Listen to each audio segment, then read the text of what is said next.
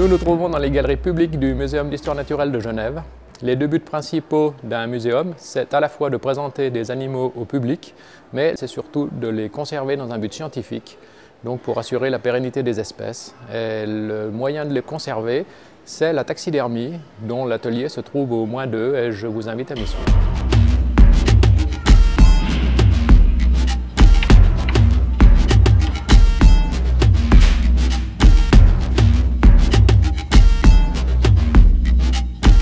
Pour la taxidermie, donc, il y a trois grandes étapes principalement. Euh, la première, c'est l'écorchage, qui doit être très minutieux et très propre, parce que toutes les taches de sang, les taches de graisse se verront ensuite après sur le plumage ou sur le poil. On est obligé de boucher tous les orifices. Euh, ensuite, il faut sans arrêt saupoudrer avec de la, fécule de pomme de terre. nous, c'est ce qu'on utilise pour pomper en fait tous les excès de, sang, de gras et tout qui pourraient éventuellement salir les plumes. Euh, ensuite, il faut nettoyer la peau, donc euh, qu'il n'y ait plus rien que le cuir, que la, graisse soit bien enlevée. Ça, c'est très important parce que la graisse ensuite se transforme en acide et attaque la peau de l'animal.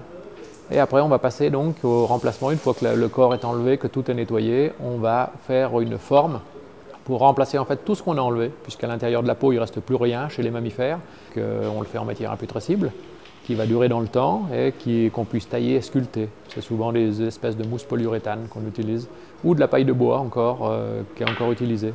Et la troisième partie, la troisième étape, qui est aussi une très très importante, c'est le montage de la, de la, peau et la finition. Donc après, avec la peinture, avec toutes les, toutes les finitions, avec les aiguilles pour tenir en place la peau, le temps que l'animal sèche.